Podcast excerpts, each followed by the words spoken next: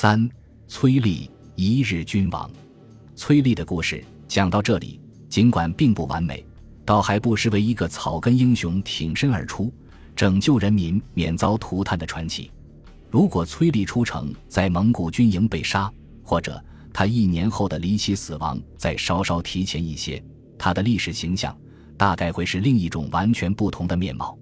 白居易有几句千古传颂的诗：“周公恐惧流言日。”王莽谦恭未篡时，像是当初身便死，一生真伪负谁知？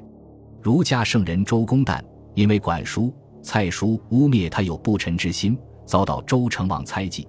王莽没有篡汉之前，王室外戚已经权倾朝野，他却总是一副文雅低调、礼贤下士的面孔。如果他们的生命就此结束，周公的历史形象或许是个二臣，王莽则是个贤臣。崔丽何尝不是如此？其实，在整首诗的开头，白居易是想说，时间才是检验真理的唯一手段。试玉要烧三日满，便才需待七年期。鉴别玉石真假，需在火上烤足足三天。木材就更长了，要七年。凑巧，崔丽一夜之间从人民救星堕落成嗜血魔头，正是从政变的三天后，就是正月二十七日开始的。这一天，他穿着龙袍，带着天子仪仗，去城南的青城会晤从汝州赶来的速不台。据说两人的会面很愉快，喝了酒，崔丽还认蒙古老将军当了义父。崔丽回城以后，立即下令烧毁城头楼橹，四面城墙上很快燃起烈火，敌台、战棚、箭楼接连倒塌。入夜之后，仍然光焰烛天。南京坚守了快一年，居然肯开城投降。速不台起初还有些许疑虑，直到看到城头的火光和浓烟，他才开心的仰天大笑。不知道得到了老狐狸的什么承诺，崔丽回来做的第二件事，就是把完颜家的龙子龙孙、后妃贵嫔乃至宗室叔叔全部抓到宫中软禁起来，准备移交给蒙古人。第三件事，是他以进献为名。查封了京城内大小仓廪府库，并派出百官分头挨家挨户扩刷在京金银。这一轮搜刮比扩素更加惨毒，搜索勋冠，训掠残酷，百苦备至。南京城内素有家底丰厚之称的贵族富人，无不遭殃。平章白撒，前面已经讲过，聚敛无度，富可敌国。左丞李希长期主持财政，也是富甲一方。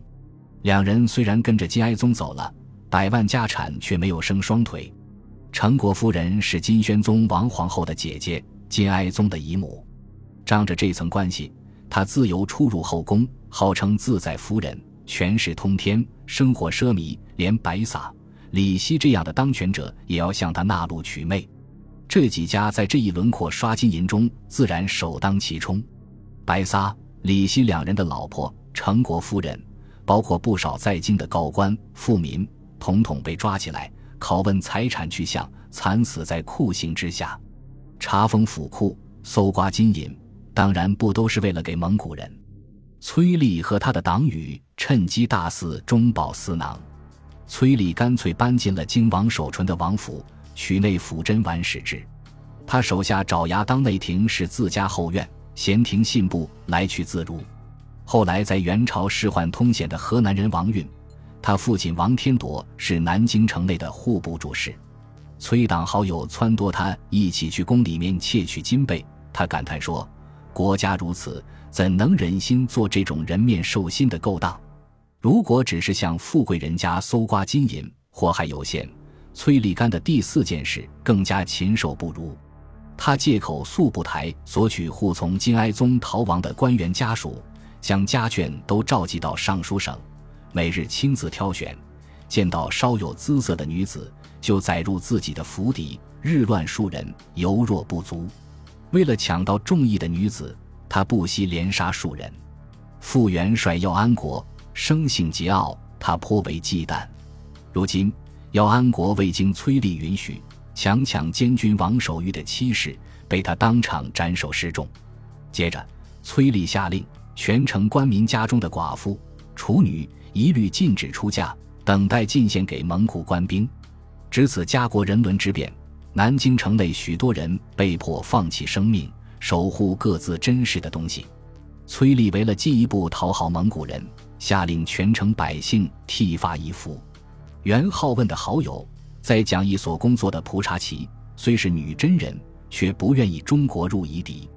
他对元好问说：“要剃发易服，哪怕全城人都如此，我也做不到。我蒲察奇虽只是一介刑部义士，却继承了兄长的爵位，怎么忍心这么做？今日与兄台诀别了，哎。”死就死吧，多说无益。与好友道别后，蒲察奇回到家中，他母亲正在午睡，忽然失声惊叫而醒。蒲察奇坐到床边，拉着母亲的手安慰她。老母亲说：“我刚做了个噩梦，梦见三个人鬼鬼祟祟趴在我们家屋梁上，情急之下就醒了。儿子跪下，梁上之人大概是在等我悬梁的鬼吧。我正要寻死。”阿母就在梦里恍惚见到了，家里亲戚都劝说蒲察奇切勿轻生，好好想想，家中老母还需要你照顾呢。母亲说：“勿劝，而所处是矣。”与家人诀别后，蒲察奇从容自尽，年四十余。蒲察氏是随金哀宗出走的总领完颜长乐之妻。长乐在出城之前嘱咐妻子：“无他言。”夫人甚无辱此身，蒲察氏发誓：君帝至身世上，无以妾为念，妾必不辱。听说崔丽把护从人员家眷接到尚书省，横加侮辱。蒲察氏将幼子和家产都托付给仆人，又亲自置办了寿衣、棺木、祭品，与家人诀别。崔丽不到，强人妻女，兵在城下，无何所逃，唯一死不复无夫耳。汝等为赡养幼子，说完便自缢而死，年仅二十七岁。右司郎中聂天济在崔立学喜上书省时受了重伤，十一天卧床不起。他的女儿聂顺英丈夫早逝，在父亲家守寡。顺英日夜悲泣，遍访城内医者，为父亲求药疗伤。聂天济对女儿说：“如今一死，何尝不好？丫头还寻医问药，救我作甚？”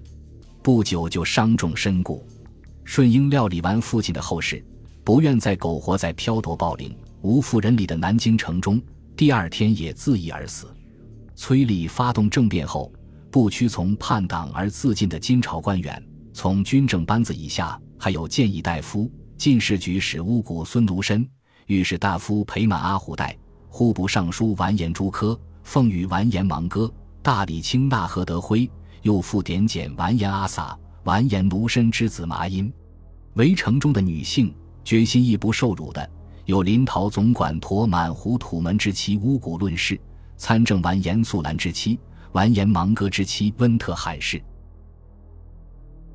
本集播放完毕，感谢您的收听，喜欢请订阅加关注，主页有更多精彩内容。